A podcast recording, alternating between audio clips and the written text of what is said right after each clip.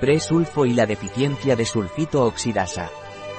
El déficit de sulfito oxidasa cofactor molibdeno puede encontrar ayuda con presulfo, complemento alimenticio, que ayuda a metabolizar los aminoácidos esenciales. ¿Cuál es el efecto de la deficiencia de sulfito oxidasa en el organismo y qué consecuencias puede tener a nivel neurológico? La deficiencia de sulfito oxidasa es un trastorno hereditario en el metabolismo de los aminoácidos azufrados que ocasiona una acumulación de sulfito en los tejidos y líquidos biológicos.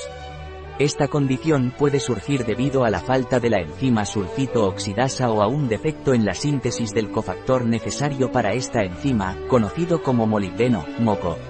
En ambos casos, se produce una enfermedad neurológica grave. ¿Qué son los aminoácidos azufrados y cómo se eliminan? Los aminoácidos son moléculas que se encuentran en las proteínas y desempeñan un papel importante en el cuerpo. Algunos aminoácidos, como la metionina y la cistina, contienen azufre en su estructura. Estos aminoácidos se forman y descomponen a través de una vía metabólica específica, en la cual el último paso implica la transformación de sulfitos en sulfatos, los cuales son eliminados a través de la orina. ¿Cuál es la función de la sulfito oxidasa? La enzima sulfito oxidasa, con la ayuda del cofactor molibdeno, MOCO, convierte los sulfitos en sulfatos. Este cofactor también es esencial para el funcionamiento de las enzimas santina oxidasa y aldehído oxidasa. Cuando hay un defecto en el cofactor MOCO, se produce una deficiencia en las tres enzimas, lo cual tiene consecuencias clínicas y bioquímicas. Un error metabólico de la sulfito oxidasa implica una alteración en el metabolismo, donde ciertos procesos enzimáticos no ocurren de manera eficiente, lo que puede llevar a la acumulación de compuestos tóxicos como los sulfitos, que probablemente sean neurotóxicos. Estas alteraciones tienen consecuencias patológicas. ¿Cuáles son las consecuencias de la acumulación de sulfitos debido a la deficiencia de sulfito oxidasa? En los casos de deficiencia de sulfito oxidasa, los sulfitos se acumulan en el organismo sin poder ser convertidos en sulfatos para su eliminación a través de la orina. Si hay una deficiencia del cofactor moco, las tres enzimas que dependen de él no funcionan correctamente, lo que lleva a una acumulación de santina e hipoxantina, así como a un déficit de ácido úrico. ¿Qué causa la deficiencia de sulfito oxidasa y cómo se hereda este trastorno genético? La deficiencia de sulfito oxidasa ocurre debido a cambios genéticos, mutaciones, en el gen SUOX, que es responsable de codificar esta enzima. También puede ocurrir por mutaciones en otros genes involucrados en la síntesis del cofactor MOCO, como MOCS1, deficiencia tipo A, MOCS2, deficiencia tipo B, y GPHN. Estas deficiencias son trastornos genéticos hereditarios de herencia autosómica recesiva. Esto significa que los padres son portadores de las mutaciones en estos genes, aunque no experimentan los efectos de la deficiencia enzimática ellos mismos. ¿Cuáles son los posibles síntomas neurológicos y las manifestaciones clínicas que un niño puede experimentar en caso de deficiencia de sulfito oxidasa? Los primeros signos de ambas deficiencias pueden aparecer en los primeros días de vida o durante el primer año.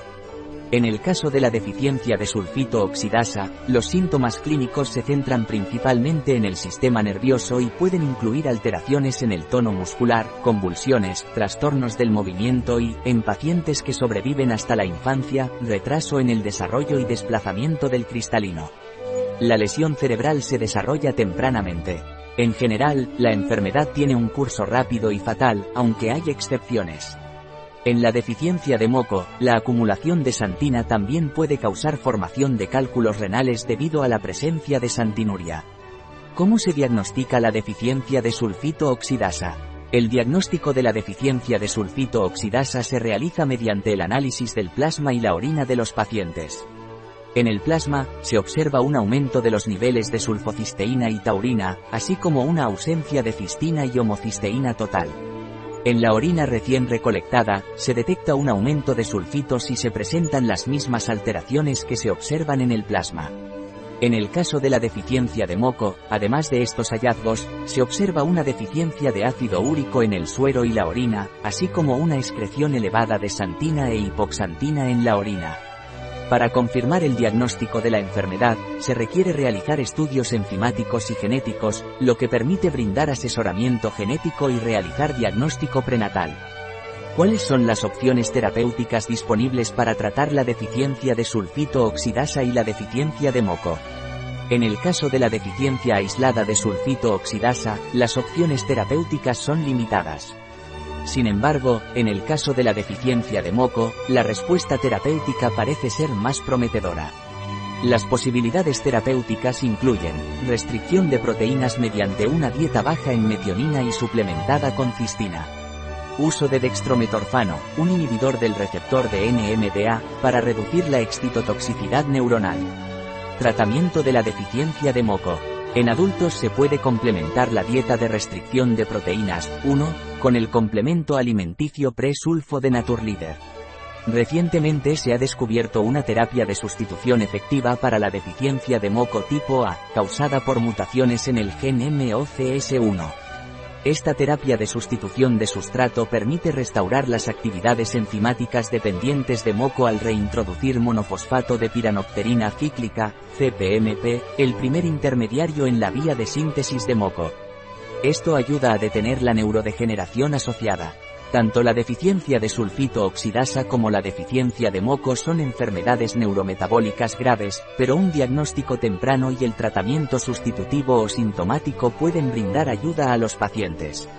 Fuente, https www.sanidad.gov.es barra bibliopublic barra publicaciones barra docs barra bol 29 barra baja 4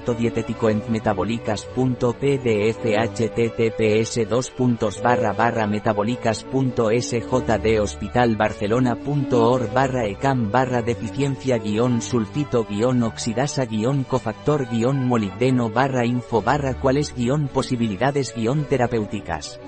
Un artículo de Catalina Vidal Ramírez, farmacéutica, gerente en bio-pharma.es. La información presentada en este artículo de ninguna manera sustituye el asesoramiento de un médico. Cualquier mención en este artículo de un producto, no representa el respaldo de ODS, Objetivos de Desarrollo Sostenible, a ese producto.